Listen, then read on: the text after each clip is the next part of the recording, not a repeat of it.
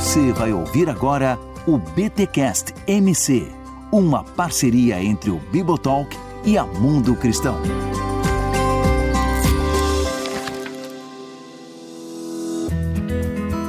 Muito bem, muito bem, muito bem. Começa mais um BTcast MC, o podcast da Mundo Cristão com o Bibotalk de número 13. Eu sou o Rodrigo Bibo e Paulo versus Tiago ou Paulo e Tiago? E aí, quero entender isso aí. Eu sou Erlan Tostes e hoje é dia de falar de homônimos homófonos. Nossa, por que, que eu fui chamar o Erlan, cara? Eu esqueci, eu esqueci que o Erlan é, é, o homem das palavras difíceis e complexas e lindas. Meu, me chamo Guilherme Nunes e Tiago não é uma epístola de palha. Olha aí, toma essa, Luterinho.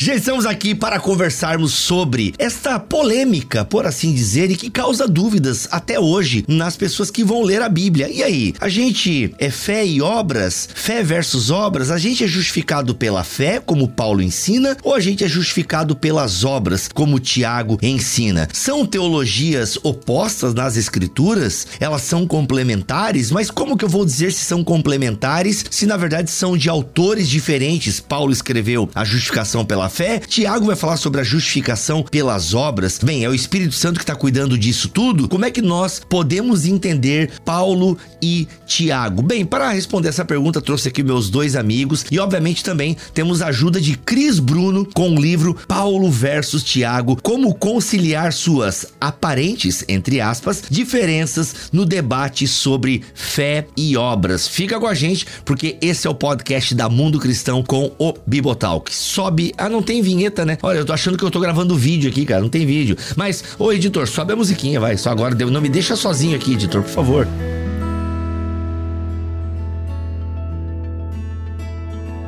Um recadinho rapidão aqui da editora Mundo Cristão é que ela está lançando esse livro, Paulo versus Tiago, do Cris Bruno. Que, aliás, oh, você descobriu aí, Guilherme Nunes, que o Cris Bruno foi, ah, foi mentoreado, aluno de quem mesmo? Você citou um cara bem importante aí do mundo do Novo Testamento. Então, ele foi aluno, foi orientado, né, o PhD dele, pelo Douglas Moore, uma autoridade paulina hoje no mundo. E o Douglas Moore esteve aqui no Ceará. Eu, inclusive, fui responsável por levar ele para a aula e levar para o hotel.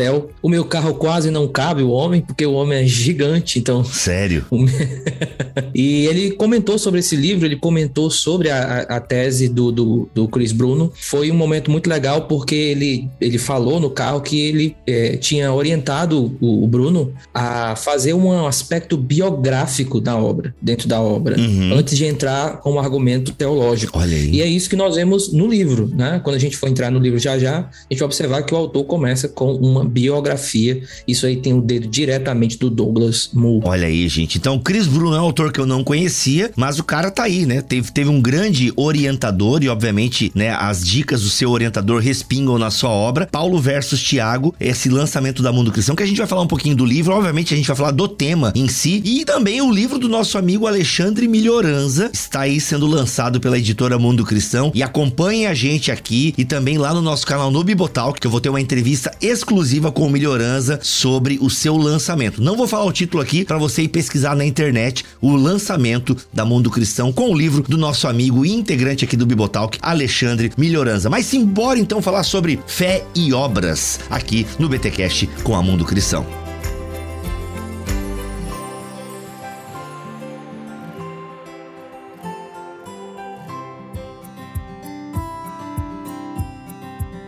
Meus amigos, fé e obras. E aí, quais são as passagens bíblicas mesmo? Eu devia ter aberto antes, mas não abri, porque eu tava comendo e acabei não abrindo. Mas a gente tem aí então essas duas formas de pensar a justificação ou uma forma. Quero que vocês me ajudem aí a nós entendermos por que que Paulo fala que nós somos justificados pela fé. E quando Tiago vai escrever, ele fala o seguinte: olha, você é justificado pelas obras, né? Me mostra as suas obras que eu vou te dizer aí a tua fé, né? Parafraseando aqui o Tiago. Gente, como que nós entendemos como é que nós vamos conciliar. Eu, num primeiro momento, não teria dificuldade em entender que são duas coisas diferentes e é isso aí, lide com essa tensão. Mas acredito que conhecendo a biografia um pouquinho, né, da história e do também de para quem se está escrevendo essas coisas, a gente consiga conciliar. E aí, a partir da onde a gente começa a desatar esse nó fé e obras? Para você que não tá entendendo, existe essa discussão, né? E aí, Paulo tá dizendo que é justificado pela fé, Tiago está dizendo que a gente é justificado pelas obras. São coisas distintas. Inclusive, se você lê Paulo, parece que ele tem um pavor de obras. Não, não é por obras, para que ninguém se glorie, é pela fé. E Tiago vai bater forte, não, gente. É as obras aqui, tem que me mostra suas obras aí. E o legal é que ambos partem de Abraão. Tem muitos filhos, muitos filhos ele tem. Eu sou um dele, Tiago, Paulo, Erlan e Guilherme também. Então, assim,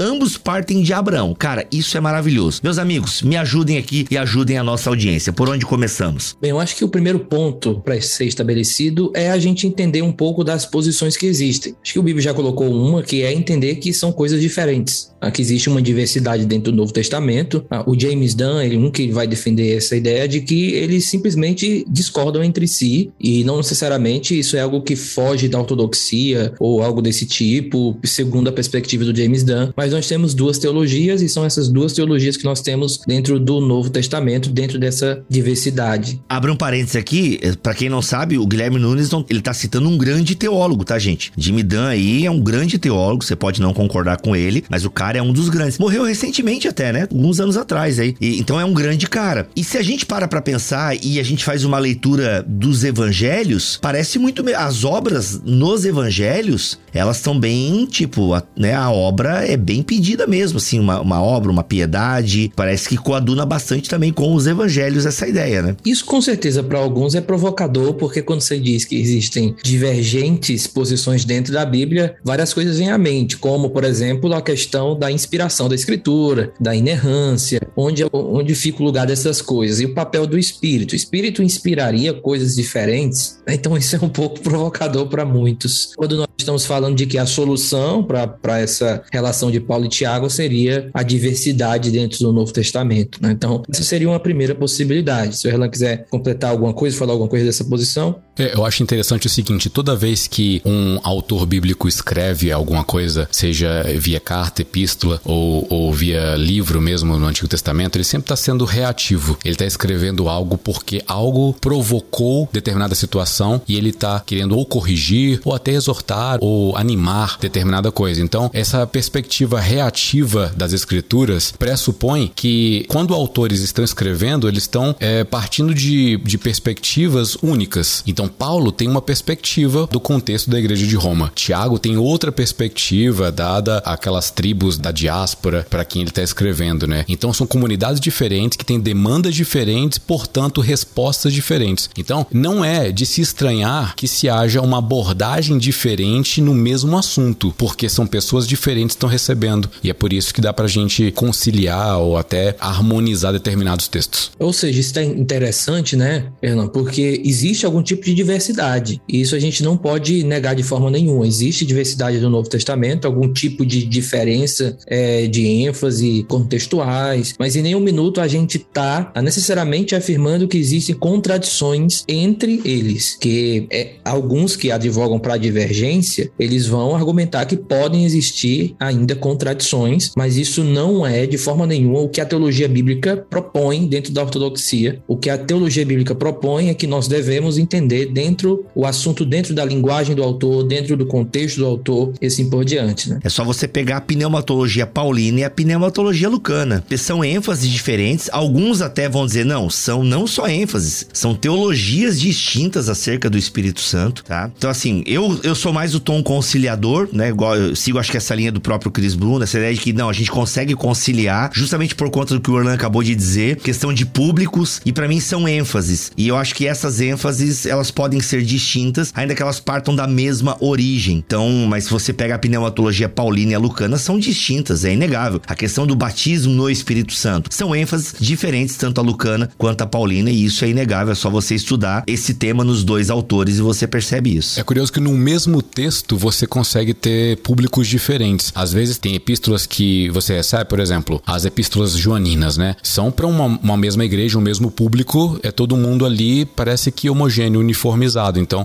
o uniforme. Mas quando a gente pega a epístola para Roma, Roma você tem um público gentil e você tem um público judeu. E Paulo, ele faz essa divisão no próprio texto. O que que o gentil poderia entender nos capítulos 9 ou 11 de Romanos? Faz mais sentido para um público judeu. Assim como é necessário para o gentil explicar por que que o judeu ele recebeu primeiro a lei, o que que ele tem a vantagem que ele teve, mas depois a uniformização em Cristo, tanto para o gentil quanto para o hebreu, ou a mensagem para o hebreu para ele não se não ter jactância, né, para ele não ficar achando que ele é superior a ele só porque recebeu a mensagem primeiro. Então, em Romanos especificamente, é uma epístola bipartida, né? Você tem gentil e judeu recebendo de mensagens diferentes. E é por isso que é importante é, entender a teologia bíblica de cada livro e, e respeitar o gênero de cada um. É por isso que nesse tom conciliatório nós temos uma segunda posição, que seria a de que existe o mesmo vocabulário, porém com significados diferentes. Os dois estão propondo coisas diferentes usando um mesmo vocabulário. Eu gosto de pensar que eles estão usando o, o, uma perspectiva de um conceito e o outro está usando uma outra perspectiva do mesmo conceito. Eles não estão olhando para necessariamente duas coisas diferentes, mas também eles não estão olhando para o mesmo lado da mesma coisa. O que isso significa? É, a minha perspectiva é um pouco diferente do Chris Bruno. Minha perspectiva é essa segunda, de que enquanto Paulo está focando na justificação inicial, que é algo que o Chris Bruno vai defender também, uh, mas para mim eu penso que Tiago está focando na dimensão da justificação final. Então eles estão olhando para dois conceitos, para o mesmo conceito, só que de uma perspectiva diferente. Paulo inicial pela fé e Tiago é, final pelas obras. E as obras vão importar sim. Só que no final as obras elas não vão importar como base para a salvação, mas como evidência de um coração salvo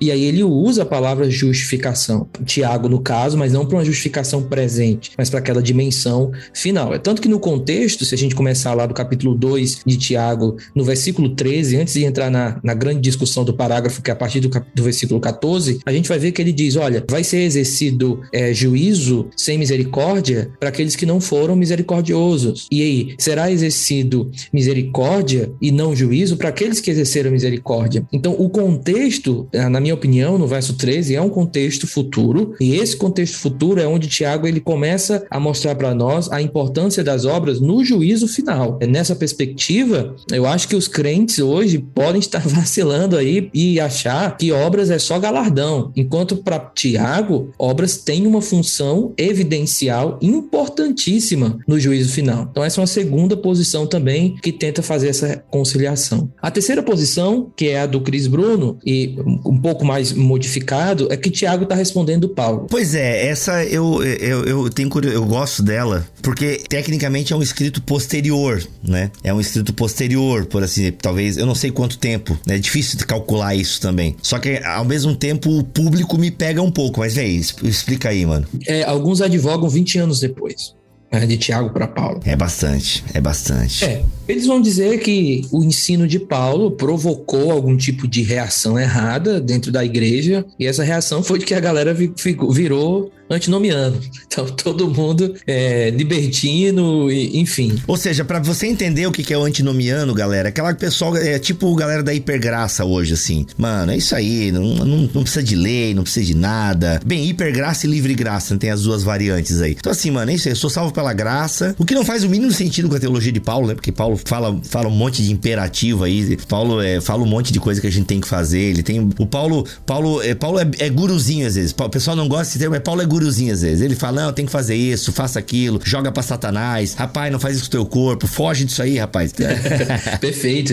Então, eu acho que existe algum tipo, ou pode existir algum tipo de entendimento errado da teologia paulina. Paulo, Paulo fez outras cartas para poder explicar melhor o que ele falou na primeira carta. Então pode ter existido algum tipo de realmente é, falso entendimento acerca do que Paulo falou. Pedro também diz, né, que os indoutos eles gostam de distorcer o que o apóstolo falou. Então pode ter existido esse tipo de distorção. Entretanto, eu acho que nós é, falta um pouco de evidência e entra a posição do Chris Bruno, que eu acho que é que traz o lado saudável. Eu acho que traz essa conciliação onde ele consegue juntar essas posições posições. Como assim? Lendo o livro, eu entendi que ele preserva a distinção entre os autores, preserva a teologia bíblica. Ele é professor de exegese em Minnesota, lá no Bethlehem College, que é o seminário do John Piper, Andy Nazelli é o, o diretor de lá, o diretor ah, de alunos e tudo. Então, ele é um professor de exegese, ele é um professor de grego e o que ele faz é preservar é, a linguagem de cada autor, a distinção de cada um e ao mesmo tempo mostrar que eles não estão contra um contra o outro, mas cada um está enfatizando algo diferente e que sim pode ter existido algum tipo de distorção do que Paulo ensinou e Tiago de alguma forma está ali para ampliar melhor o entendimento da igreja como líder geral que ele era. É importante a gente lembrar que por mais que Tiago ele escreva para os judeus dispersos, a autoridade de Tiago no cristianismo primitivo é um pouco mais ampla, porque ele é, é tão ampla que Paulo ele conversa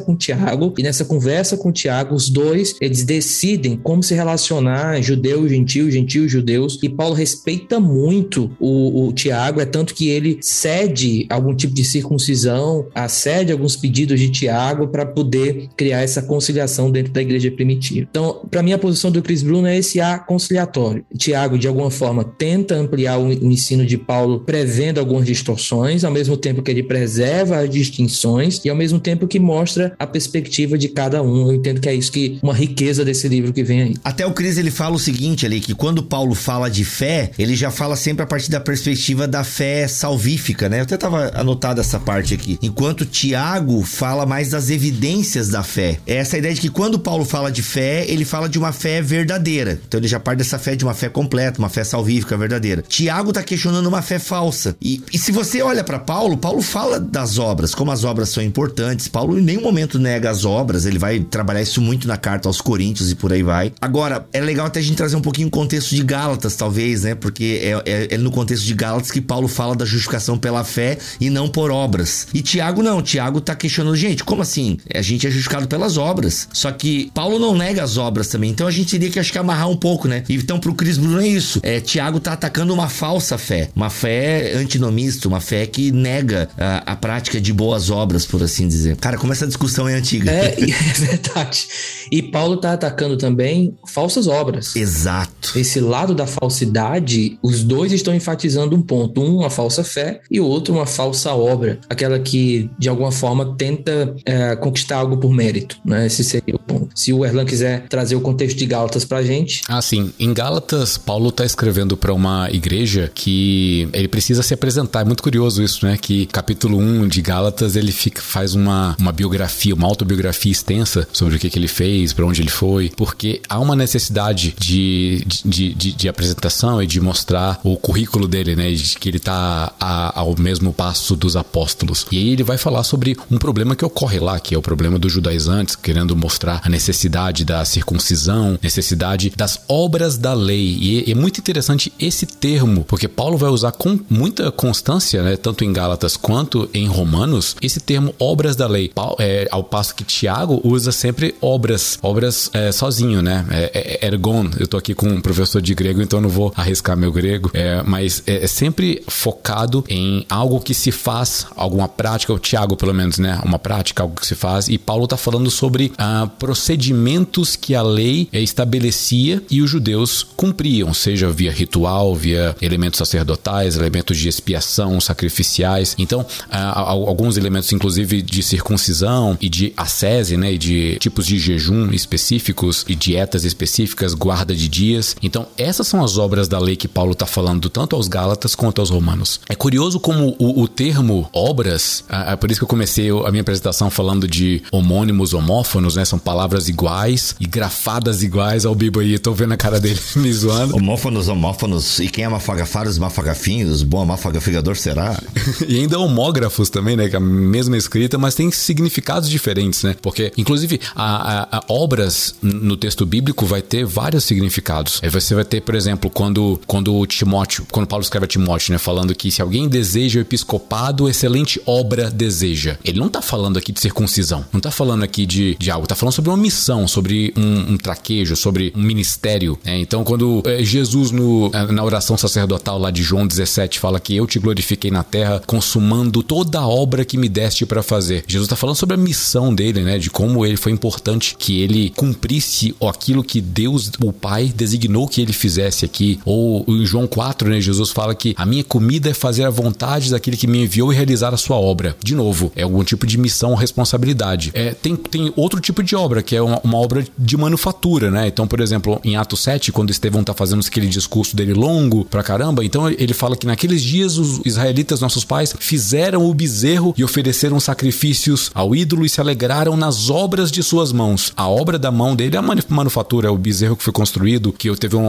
um ouro laminado por fora ali. É, em 2 Pedro, Pedro fala o seguinte: que no, no dia do Senhor virá como ladrão na noite e os céus passarão com grande estrondo, ardendo se desfarão a terra e as obras que nela há. Tá falando aqui das construções humanas, tudo que existe aqui na terra. Não tá falando de, de circuncisão, nem tá falando de missão. É uma outra coisa, manufatura. Mas é, Deus também faz esse tipo de manufatura, né? Em Hebreus 1, 1, 10, fala que e tu, Senhor, no princípio fundaste a terra e os céus são obras de tuas mãos. É como se Deus tivesse montado mesmo né, na criação, não haja divisão do firmamento, tal, tal. É uma, uma obra, é um tipo de obra de arte, de escultura, né? E tem obra demoníaca também. 1 João 3 vai falar que quem comete pecado é filho do diabo, porque o diabo peca desde o princípio, e para isso Deus se manifestou, o filho de Deus, para desfazer as obras do diabo. Então, de novo, outro tipo de aplicação de obra. A gente já tem missão, a gente já tem é, propósito, prática, a gente tem aqui agora algum tipo de manufatura, né? E, e, e é claro que Paulo também vai ter algum tipo de é, uso bem específico da palavra obra. E ele vai falar sobre obra da lei, ele vai falar sobre circuncisão, vai falar sobre necessidade de cumprir rituais. E Tiago não está falando de nenhuma dessas. Tiago está falando de vida prática. Tiago está falando sobre o, o, exemplo de não abandonar o necessitado, está falando sobre oferta, sobre é, ajuda financeira, está falando sobre o que Raab fez, está falando sobre o que o Abraão fez, sobre o sacrifício. Então, é, eu gosto muito da, da perspectiva do Sproul, apesar dos pesares, mas o, o Sproul fala que Paulo está falando da justificação que Abraão recebeu em Gênesis 15, ao passo que Tiago está falando da justificação que Abraão recebeu em Gênesis 22. O primeiro não fez nada, ele só creu. O segundo, ele demonstrou a crença dele através do sacrifício. Eu acho que isso, esse tipo de perspectiva que palavras iguais geram significados, semânticas diferentes, enriquecem o texto e esclarecem ao mesmo tempo. O que fica claro é que Paulo ele vai enfatizar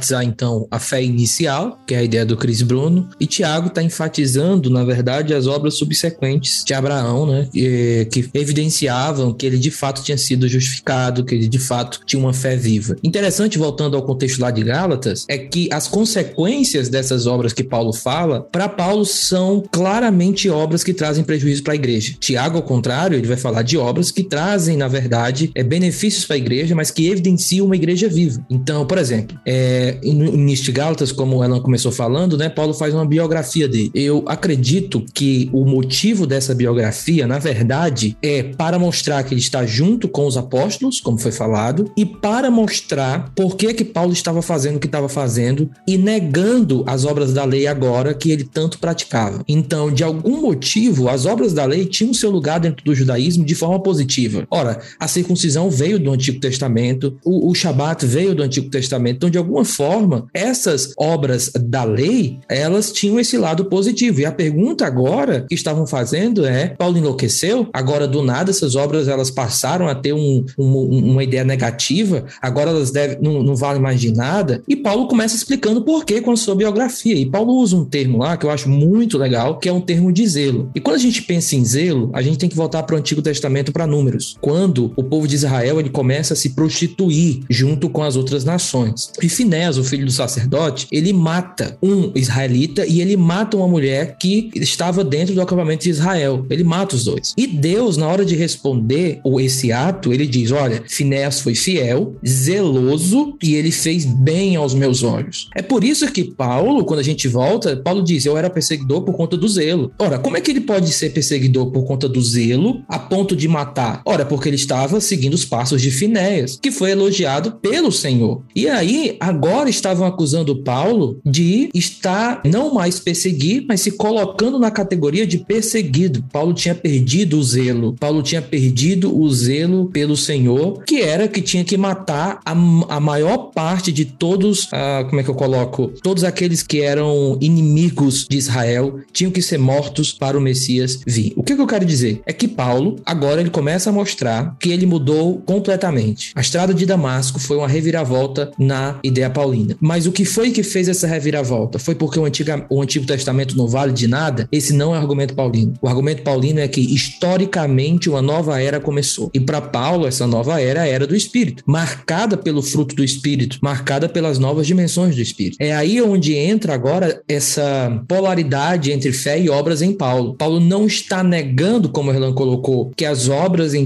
em si no Antigo Testamento eram obras perversas. O que ele está negando é que dentro desse novo ponto histórico, essas obras, elas já não têm mais lugar. Circuncisão ou não circuncisão já não tem mais valor nenhum, porque uma nova era do Espírito começou e agora as verdadeiras obras são chamadas de frutos do Espírito e elas florescem dentro da comunidade. Esse é o contexto de Gálatas e esse é o contexto basicamente também de Tiago. Então, quando a gente pega isso dentro de Gálatas e a gente leva para Tiago, Tiago está dizendo: no novo contexto histórico em que vivemos, as obras importam porque elas são a evidência de que a obra do Messias realmente gerou frutos e foi eficaz na nossa vida. Afinal, Isaías 53 diz muito claro, né? O que? Ele verá o fruto do seu penoso trabalho e ficará satisfeito. Então, é, essa relação de Gálatas e Tiago é muito clara para mim. Sim, e que reflete o evangelho, porque se você pega o sermão do monte, nada mais é do que um código de conduta. Eu sei que é uma palavra complicada de usar e é anacrônica, mas de alguma forma o próprio sermão do monte remete à ideia da entrega dos dez mandamentos, que é, ó, gente, são dez palavras aí, são orientações para vocês que vão entrar na terra agora viverem bem, né? São dicas para a vida aqui, ó, aqui, ó, diquinhas marotas para vocês viverem bem aqui na terra que eu, que eu vou lhes dar. Então, é, é isso reflete muito a ideia dos evangelhos, né? que é você tem boas obras, você é como a casa que está no alto do monte e de lá ilumina todos, as suas obras que vão fazer com que as pessoas glorifiquem a Deus. Então está muito claro nos evangelhos e é incrível que também nos evangelhos você tem Jesus falando a tua fé te salvou. Essa ideia, né, da, da confiança que a pessoa tem e aqui, né, para provocar um pouquinho da fidelidade que a pessoa tem também. Olha aí, né? Aliás, Erlan, se tu não segue o Guilherme Nunes, é a melhor caixinha de perguntas do Instagram do Guilherme Nunes, tá, Erlan? Eu sei que tu eu faz. Sigo, eu a, sigo, eu sigo. A, a tua é boa, a do Alcino é boa também. A minha e do Iago é um pouco mais groselha, assim a gente responde mais umas, umas coisinhas assim bem basicona. Agora, mano, o Guilherme Nunes faz é, é tese de doutorado em caixinha do Instagram. Uma coisa eu aprendo muito teologia na caixinha de Instagram do, do Guilherme Nunes. Mas enfim, então é, é, incrível que em Jesus você tem isso, né? A importância das obras, a, é, como elas refletem, como elas sinalizam. Eu adoro essa ideia, né? De que as obras sinalizam o reino, sinalizam o rei, sinalizam aquele que já veio, sabe? Foi curioso você citar o Sermão do Monte, as palavras de Jesus. Você pega Mateus, 20, Mateus 7, 24, Jesus fala que aquele que escuta minhas palavras e as pratica é semelhante ao homem prudente que edifica a casa sobre a rocha. E, e aqui não é nem, não é nem jabá lá pro Zé Bruno da casa da rocha. É que escutar as palavras de Jesus é um ato de fé, é dar credibilidade, é colocar o, o pistes, né, a fidelidade, é colocar toda a confiança nas palavras de Jesus, porque Jesus não tá aqui. A gente não tá, aliás, não tá aqui no sentido físico, né? Eu não tô aqui,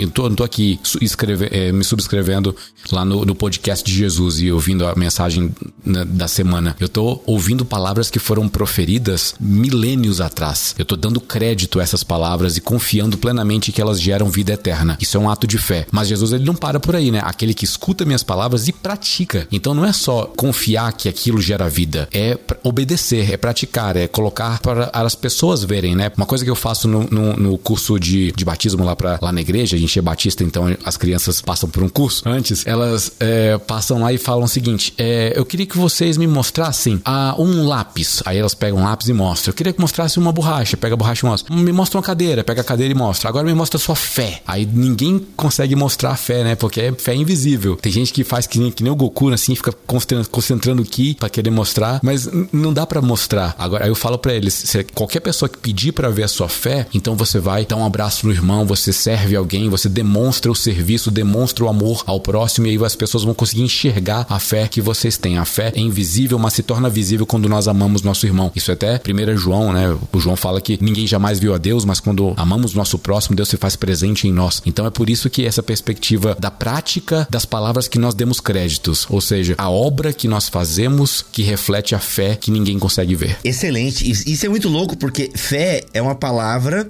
é um conceito que era plenamente entendível para os ouvintes bíblicos. Assim como tu fala, né, me mostra uma caneta, me mostra uma borracha, me mostra um celular, assim quando eles liam a palavra fé, eles entendiam a palavra fé, era uma coisa muito clara. E o conceito de fé na Bíblia é justamente isso, é um conjunto de crenças, né, o credo, eu creio, mas que é manifestado por meio da, da conduta, por meio da, da vida. Então são coisas é, em, que não são separadas, né? Fé e obras, né? por isso que na verdade o versus ele não cabe aqui, por isso que o título do livro é provocativo, né? Paulo versus Tiago, porque reflete meio que essa cultura. Não, é, é Paulo e Tiago, é fé e obras, porque são coisas que, e nisso Tiago ele é certeiro, gente. Me mostra as tuas obras aí, que eu vou ver tua fé. Isso é muito claro, como uma coisa não tá é, separada. É por isso que a, aquele que obedece a Jesus é o homem que fez uma casa, ele tem, ele tem um funda, a fundação são os ensinamentos de Jesus. É uma coisa que é visível na vida dele, né? São os frutos da justiça.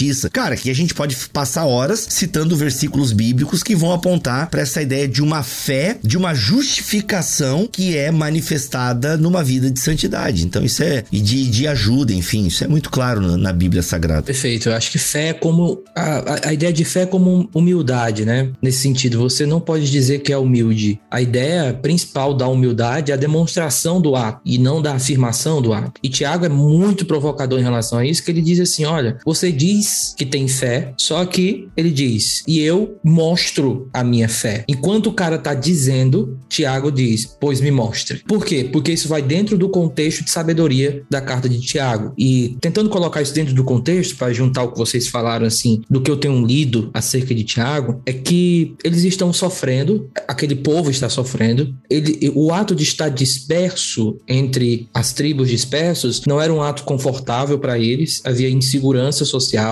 havia, havia insegurança de empregos, havia muita coisa que não funcionava bem porque eles estavam fora de casa. E o grande chamado da carta é, que Tiago faz é um chamado à sabedoria. Mas sabedoria por quê? Para poder eles verem as provações da maneira correta. Por quê? Porque sem sabedoria, eles vão ceder às tentações durante as provações. Isso é importante porque a gente pensa que toda vez que uma pessoa está sofrendo, ela se torna uma pessoa santificada da noite para o dia. E o sofrimento, não necessariamente, ele me torna, ele me dá uma pausa em pecar ou ele coloca um, um pause no diabo para o diabo não mais me tentar. Durante o sofrimento, eu ainda sou tentado, eu ainda peco, eu ainda tenho tentações de sair da minha missão. Então, o que Tiago está dizendo é: durante essa provação que vocês estão passando, vocês precisam pedir sabedoria, e essa sabedoria tem que guiar vocês em toda a área, as áreas da vida de vocês, porque senão vocês vão ceder a certas tentações. E, a meu ver, Tiago ele oferece três tipos de tentações que podem aparecer durante as provações de alguém. E que três tipos de tentações tentações são essas? Primeiro é a tentação da fala, ou seja, as pessoas podem virar amargas durante o sofrimento, elas podem se tornar pessoas que não mais é, têm gratidão no coração e é, aquilo é expresso, e ele vai falar isso no capítulo 3. Então, há uma tentação na provação de usar a boca só para murmurar e não mais para agradecer. A segunda tentação que pode aparecer durante o nosso sofrimento é a ira explosiva, se tornar uma pessoa muito irada, e aí ele vai falar isso no capítulo 4. E a terceira terceira tentação é a tentação que eu vou dizer de não querer obedecer a Deus, ou a resistência a obedecer à voz de Deus, que é por isso que ele vai dizer no início: sejam praticantes e não somente ouvintes. Que vai existir uma espécie de tentação para não obedecer, uma resistência para não obedecer. E o maior exemplo de não resistência, mas obedecer com tudo que é, que eu chamo de obediência sem reservas à voz de Deus, é Abraão. Abraão, em Tiago, é o exemplo perfeito daquele que, no meio da provação, tentação, podia estar sofrendo a tentação, aliás, de não querer dar o seu filho. Mas o que que acontece? Abraão obedece sem reservas à voz de Deus. E o que que aquela obediência sem reservas mostra? Que Abraão estava agindo com sabedoria do alto. A sabedoria do alto em Tiago, portanto, é aquela que rejeita as tentações e luta contra as tentações com obediência. É por isso que, para Tiago, agir pela sabedoria de baixo é simplesmente dizer que tem fé e não mostrar, é simplesmente gerar favor favoritismo dentro da igreja, ficar ao lado das pessoas bozonas e não ajudar ninguém que necessita, é ter uma língua que mais machuca do que edifica, é ser explosivo mais do que reconciliador. Tiago vai gerando essa dicotomia entre sabedoria, sabedoria do alto, sabedoria do ba de baixo, e quando chega no capítulo 2, ele vai dizer: Eu vou mostrar para vocês homens e mulheres que agiram de acordo com a sabedoria do alto. E quem foram eles? Aí ele vai citar Abraão, ele vai citar Raabe, e aí, para escândalo de todos, ele vai citar alguém que agiu melhor do que aqueles que apenas dizem que tem fé. Só que ele não agiu de acordo com a sabedoria do alto, obviamente. Foram os demônios. Os demônios, eles creem que estremecem. Ou seja, a fé, ela de alguma forma, a crença, ela deve gerar alguma coisa. Porque até nos demônios ela gerou algum tipo de resposta emocional, ainda que não viva, ainda que não genuína, mas até um tremer. O problema dessas pessoas que dizem que, se, que tem fé, mas a gente não vê nada mudando na vida delas, é que elas têm uma fé pior do que as dos demônios. Porque até nos demônios eles se mexeram, eles, eles tiveram algum tipo de reação. E dessas pessoas a gente não vê nenhum tipo de reação.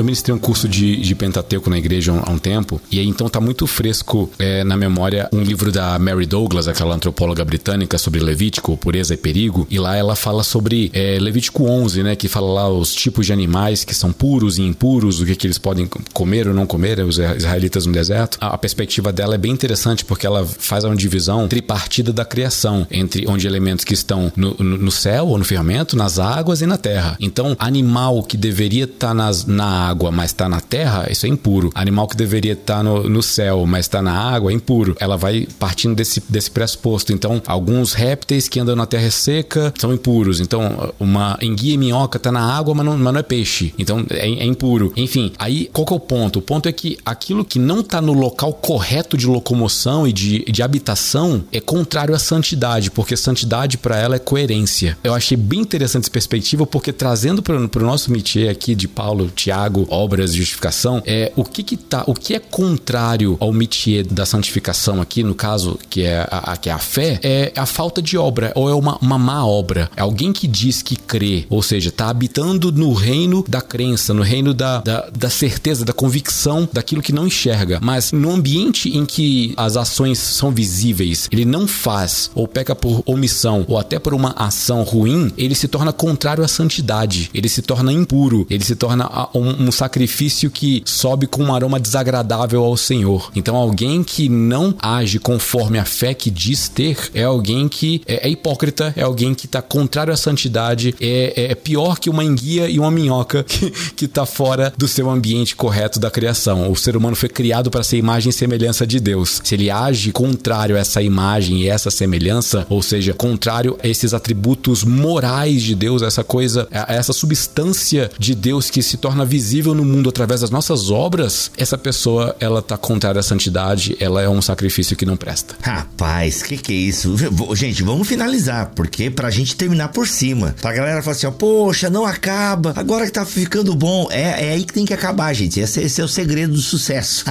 Até porque a discussão, ela continua lá no livro do Paulo versus Tiago, como conciliar suas aparentes, entre parênteses, diferenças no debate sobre fé e obras, do Cris Bruno, lançamento da editora Mundo Cristão. Aliás, parabéns Mundo Cristão, amei essa capa, achei muito bonitinha. E aquele livrinho, folhinha amarela, aquela qualidade Mundo Cristão que vocês conhecem. Gente, muito legal o que o Bruno faz aqui. Então a gente deu aqui uma introdução ao livro, tá? Para você, a gente obviamente ampliou para alguns outros lados a discussão, mas tudo isso faz parte e enriquece demais. O livro tem três partes. A primeira é a vida de Tiago e Paulo. A segunda parte, as cartas de Tiago e Paulo. Então ele vai dar todo aquele contexto, é muito legal legal que ele faz aqui. E na terceira parte, o legado de Tiago e Paulo, tá? Então ele vai trabalhar o tema da fé, das obras, da justificação e como a igreja deve ensinar esse tema tão importante como você acabou de perceber aqui neste podcast. Meus amigos, abro novamente o microfone para vocês. Querem uma palavra final ou só aquele, é, galera, se cuidem? Então, se eu puder deixar uma palavra final, Mas é... é claro, meu amigo, por favor. a gente não pode se enganar. Uma fé verdadeira e uma fé saudável, ela pode ser vista, não só escutada, não só ouvida. Então, o que significa é que Tiago não está só nos, nos fazendo olhar se a nossa fé é verdadeira ou não. Ele está, de alguma forma, de forma muito pastoral, nos induzindo a buscar viver a nossa fé fora dos campos, das cadeiras da nossa igreja, ativamente. Eu acho que essa é uma linguagem de Tiago,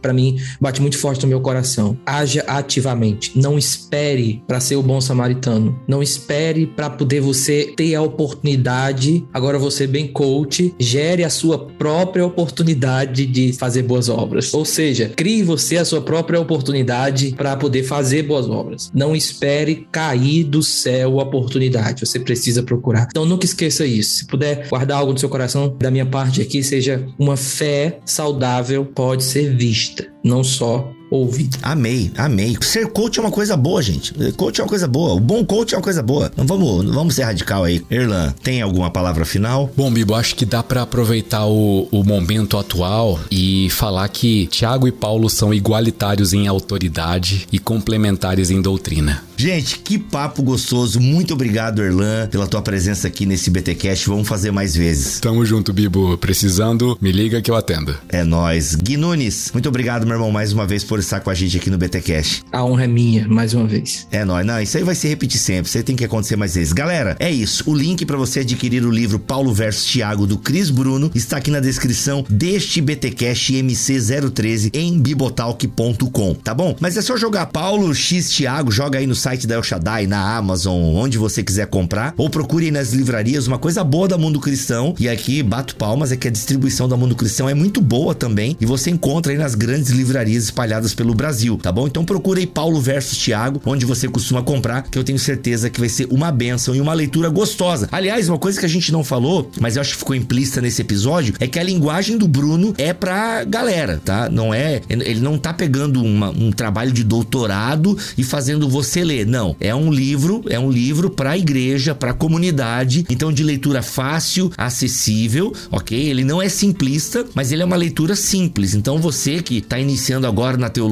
enfim, tranquilo, vai de boa, porque você vai entender. É uma linguagem super acessível aqui que o Cris Bruno tem e a tradução da Mundo Cristão ajudou bastante, tá bom? É isso. Voltamos na semana que vem, se Deus quiser e assim permitir. Fiquem todos na paz do Senhor Jesus.